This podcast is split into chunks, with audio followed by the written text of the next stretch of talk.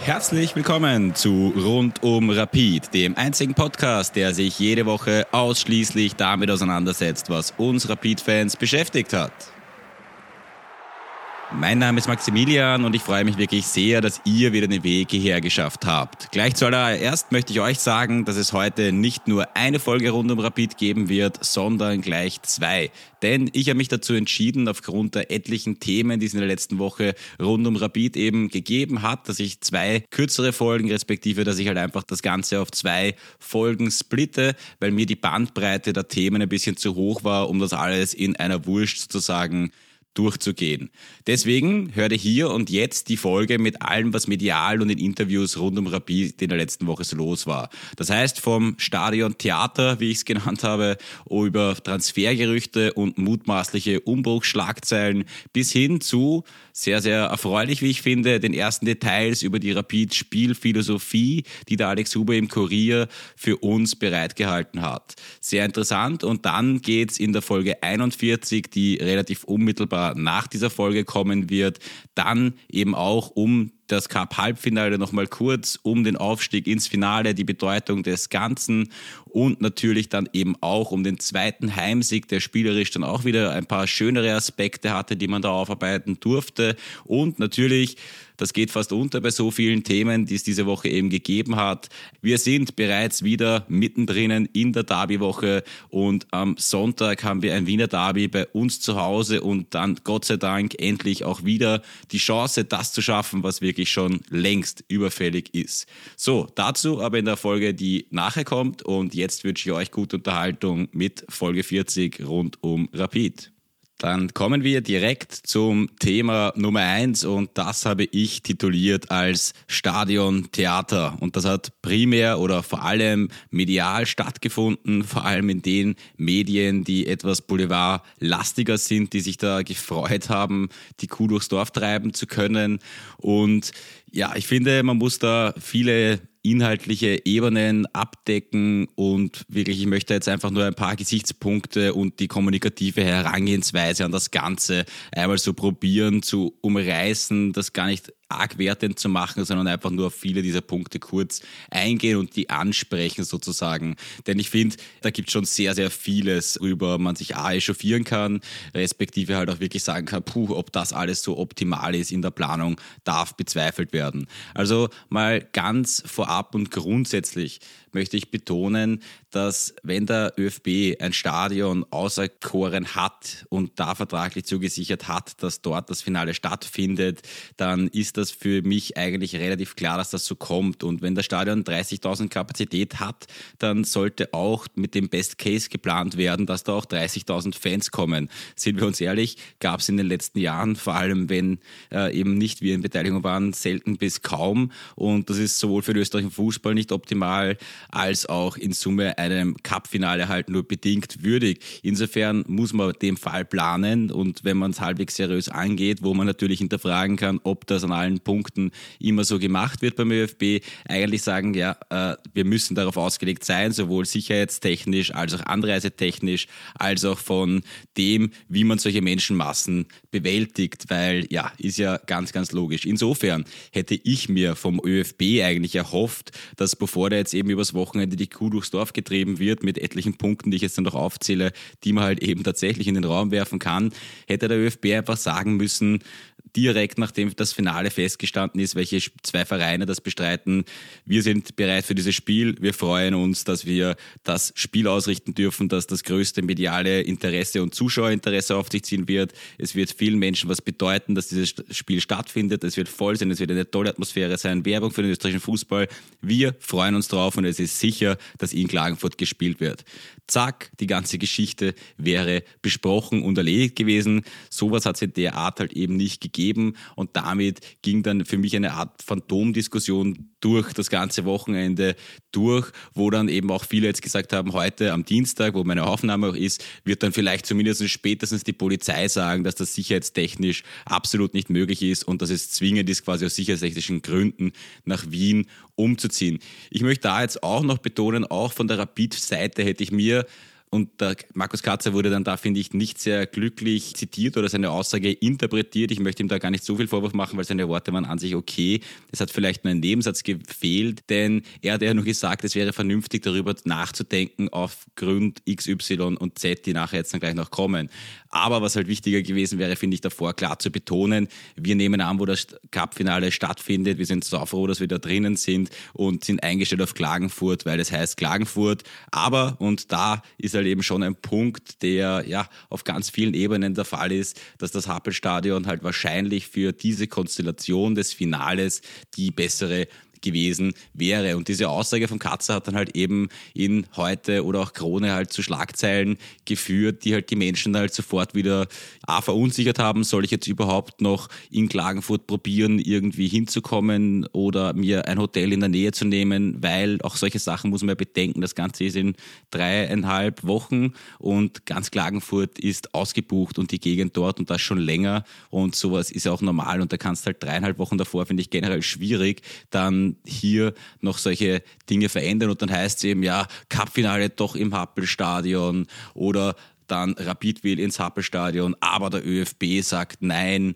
Also es ist halt, finde ich, nicht ganz glücklich gelaufen, dass man da jetzt so eine Riesendiskussion um was hatte, was wahrscheinlich einfach, ja, logischerweise will Sturm das nicht. Der ÖFB würde sich quasi selbst diskreditieren, wenn er jetzt sagen würde, das geht dort eigentlich nicht, dass wir ein volles Stadion haben, wäre relativ dämlich in meinen Augen und Natürlich gibt es eben etliche objektive Gesichtspunkte, warum das Ganze nicht ganz gut geplant ist. Ich möchte mal mit etwas Allgemeinem anfangen. Für ein Spiel mit so einer Zuschauerbeteiligung und so einer Anreise verstehe ich schon einmal, was, was bis jetzt noch gar nicht genannt wurde oder kaum in den Diskussionen. Warum ist dieses Spiel Anpfiff 20.30 Uhr? Und da denke ich mir auch schon, seid mir nicht böse, 18 Uhr, 17 Uhr, wie auch immer, der Anreiseweg davor, es ist ein Sonntag, viel, viel besser. Die Abreise wäre viel einfacher, die Menschen kommen leichter mit öffentlichen Anbindungen nach Hause. Und dann vielleicht ein, ja, wenn man da schon immer wieder auch quasi fast schon Randale heraufbeschwören will, ein bisschen, muss man, finde ich, eben da auch ins Gewicht werfen, naja, sorry, unsere Gesellschaft ist leider unter Anführungszeichen so, um 20.30 Uhr ist das Publikum auf jeden Fall betrunkener, als es das um 18 oder um 17 Uhr wäre. Und das trägt zu emotionsgeladenen Veranstaltungen dann vielleicht auch nicht unbedingt das Positivste bei. Aber wie gesagt, das ist nur eine ganz kleine Geschichte am Rande. Dann kann man natürlich auch sagen, ja, 20.000 äh, Karten mehr zu verkaufen ist jetzt natürlich auch von der, vom lukrativen Aspekt, der mir natürlich komplett wurscht ist.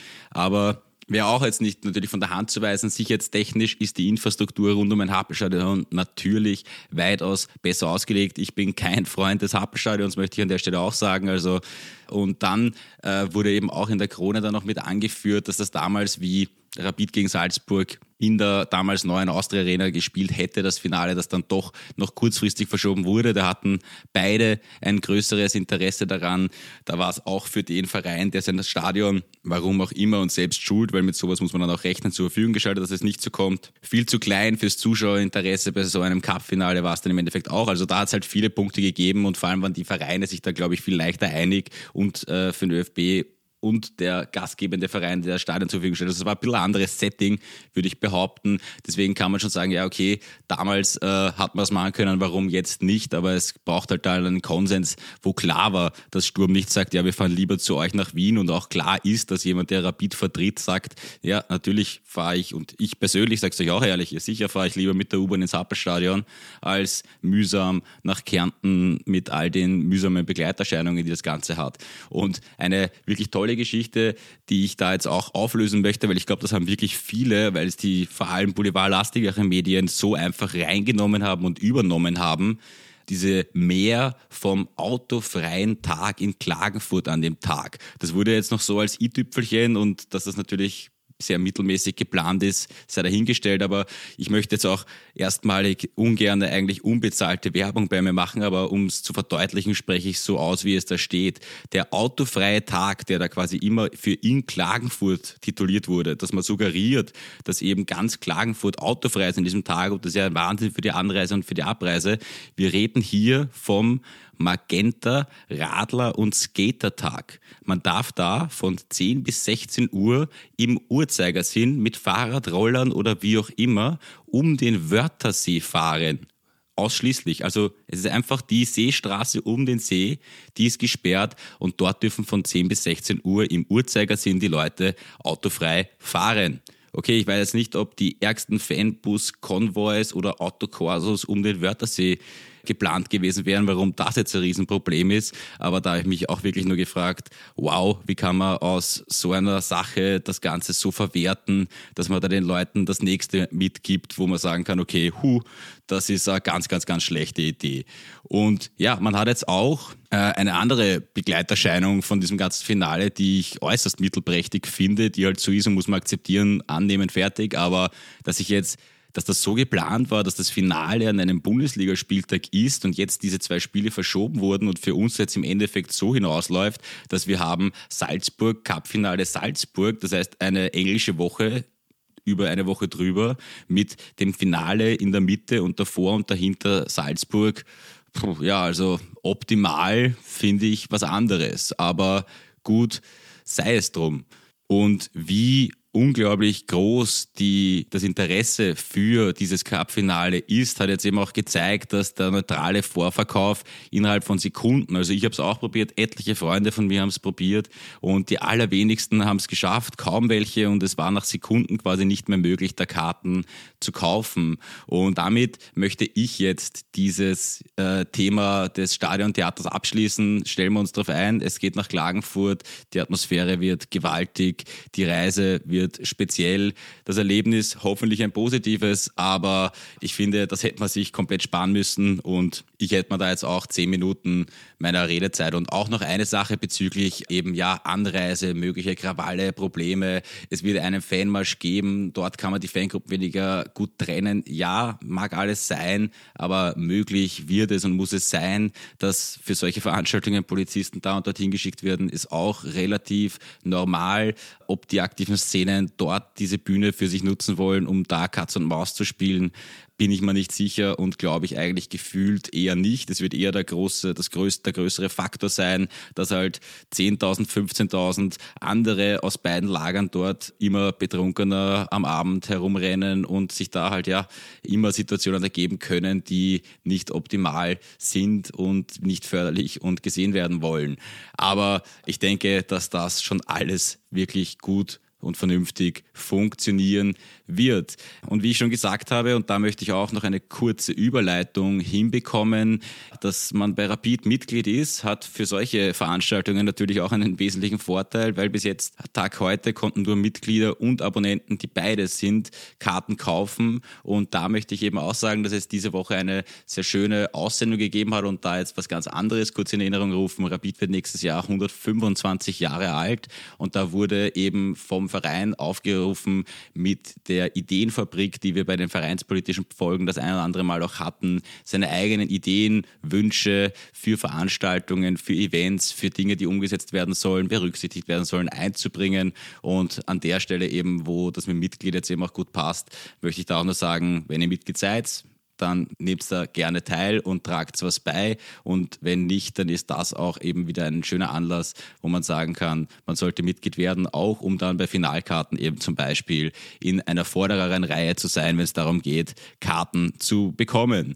So, und als nächstes war auch eine Geschichte, wo ich mir kurz gedacht habe, Freunde, äh, ich habe es doch gehört, das Wort Umbruch ist nie gefallen. Und zwar hat da die, das ein oder andere Medium nach dem Tok und Tore Auftritt von Soran Barisic die Schlagzeilen in die Richtung und die eine eben zitiert so, Barisic deutet Kaderumbruch bei Rapid an.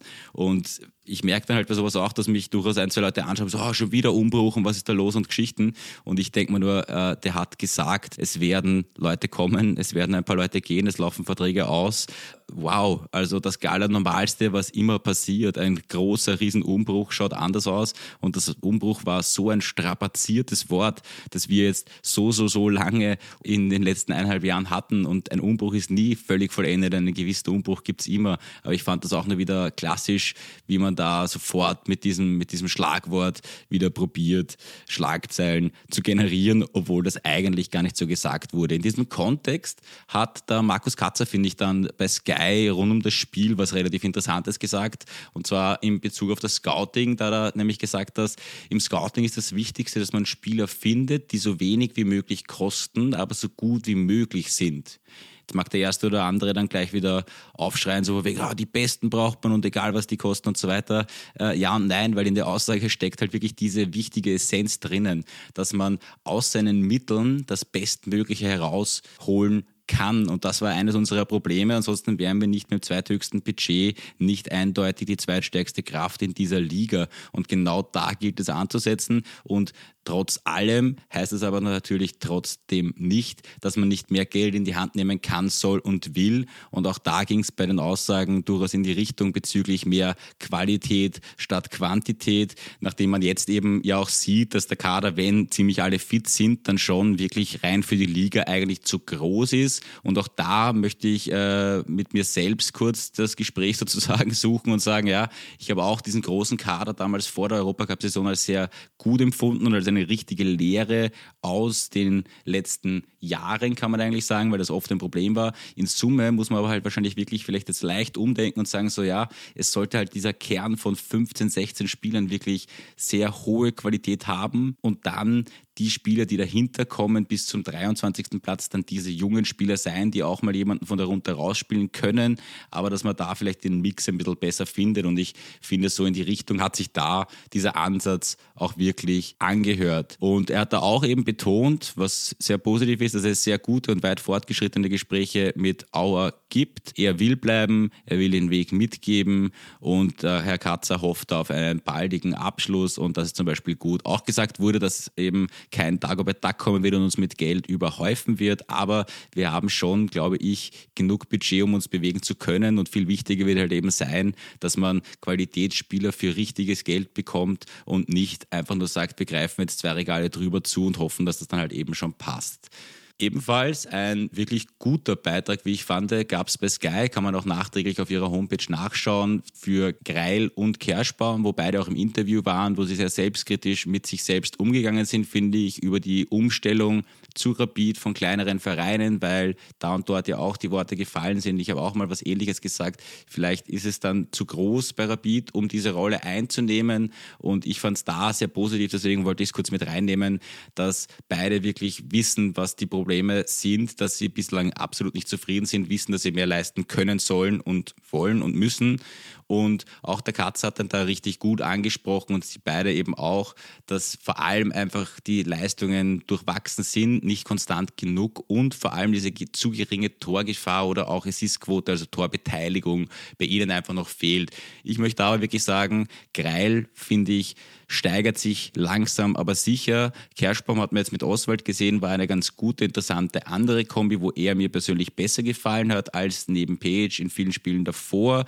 Und bei ihm ist es für mich auch so, ob er quasi ein gesetzter Stammspieler bei uns sein soll und kann und ob da die Qualität ausreicht, ist die eine Sache. Die andere Sache ist, dass er von seinen Qualitäten, seiner Routine mit Sicherheit jemand ist, den man in einem 16, 18er Kern einer Mannschaft äh, absolut gut vertragen kann. Und dann gab es in weiterer Folge auch sehr klare Worte von Markus Katzer zu unter anderem Christoph Gnasmüllner, wo die Richtung äh, sehr klar benannt wurde mit, er hatte seine Chancen schon, scheint sie nicht genutzt zu haben, ob es noch welche gibt, entscheidet der Trainer und es schaut eher nach Abschied aus. Bei Kevin Wiemer müssen wir zum Beispiel auch sagen, der ist gar nicht mehr im Kader, keine Ahnung, was der die ganze Zeit macht oder was da der Status ist, aber das wird wohl auf jeden Fall zu Ende gehen. Und dann gab es ein Gerücht, das während der Woche aufgekommen ist, das sich dann auch ein bisschen verhärtet hat.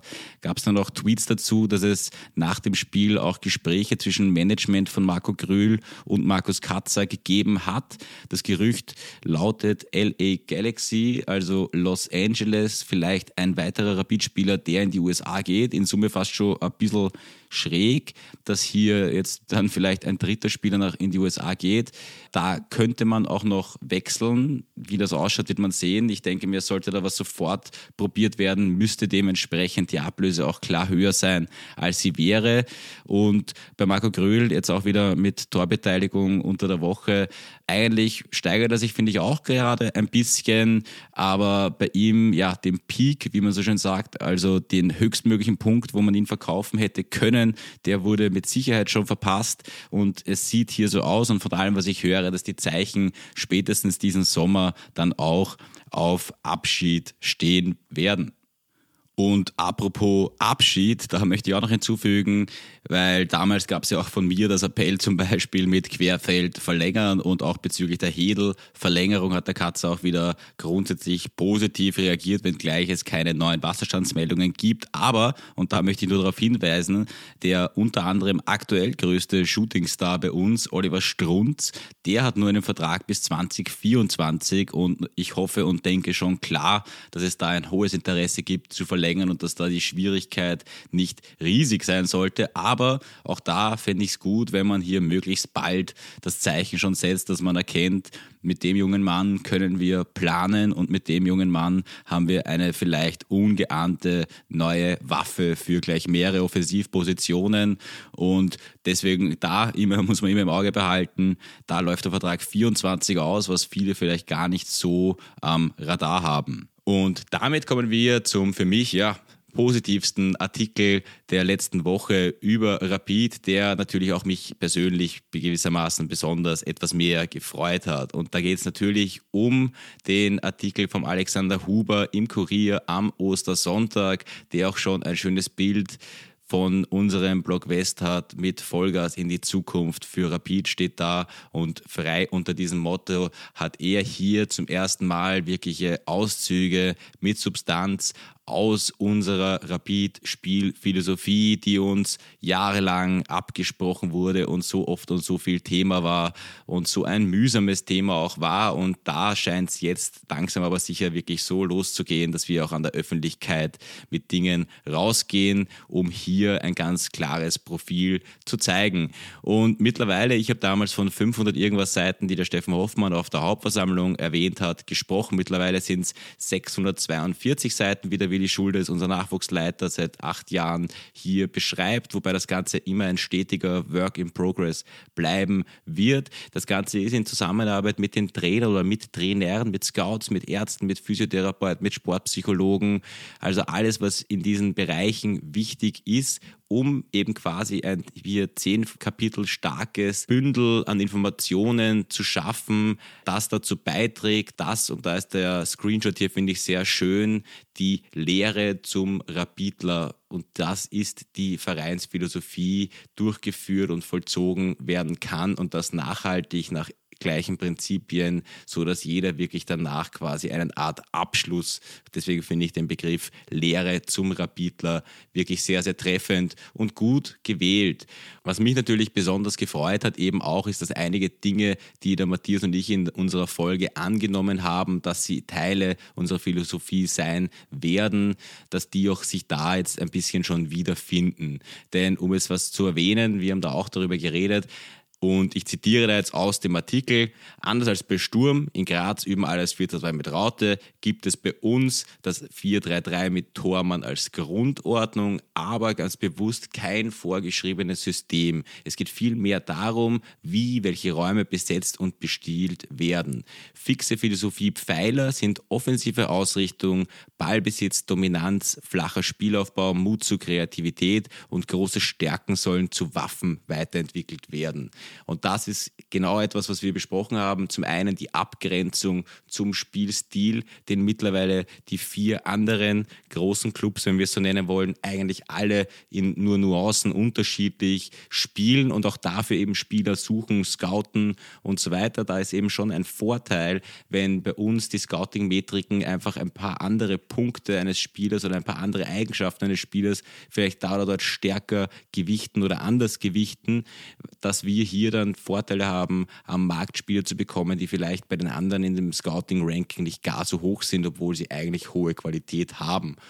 Und auch hier sieht man sehr schön in weiteren Screenshots, dass es dann eben auch verschiedene Aufbauvarianten gegen Gegner gibt, dass man sich schon anpassen kann, aber die Grundphilosophie immer gleich ist und man gegen System oder Gegner X und System oder Gegner Y dann schon vorab quasi die Spieler intus haben. Wenn das da passiert, dann reagieren wir so. Wenn der Gegner diese Variante probiert, dass äh, er auf zwei oder drei Stimmen umstellt, wie auch immer, dann haben wir als Rüstzeug in unserer Lehre zum Rapidler drinnen, dass wir wissen, was dann hier zu tun ist, um eben, wie sie auch wieder perfekt genannt wird, finde ich, einen Anker für Drucksituationen in jedem System und jeder Spielform trainiert zu haben.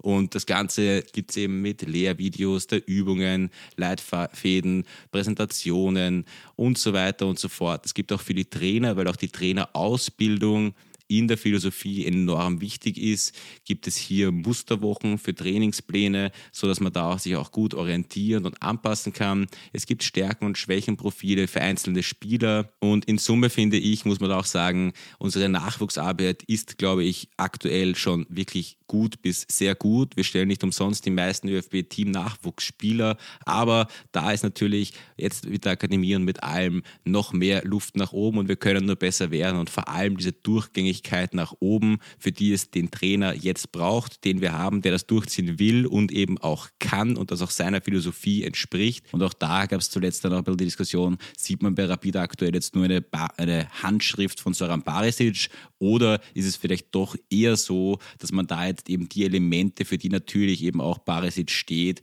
einfach viel, viel mehr drinnen sind. Und sollte irgendwann mal ein neuer Trainer kommen, dann wird es eben so sein, wie es uns sonst immer vorgeworfen wurde, dass nur jemand jemand kommen kann, der sich den Elementen und den Säulen dieser Philosophie auch annimmt und sagt, das ist meine. Wir wissen eben alle, es gibt auch bei anderen Vereinen, die eine klare Philosophie haben, verschiedene Trainer und da sind dann vielleicht Nuancen anders, aber die Grundrichtung, das Wesentliche, das, worauf man schaut, das ist eben immer gleich und genau darauf kommt es bei dem Ganzen an.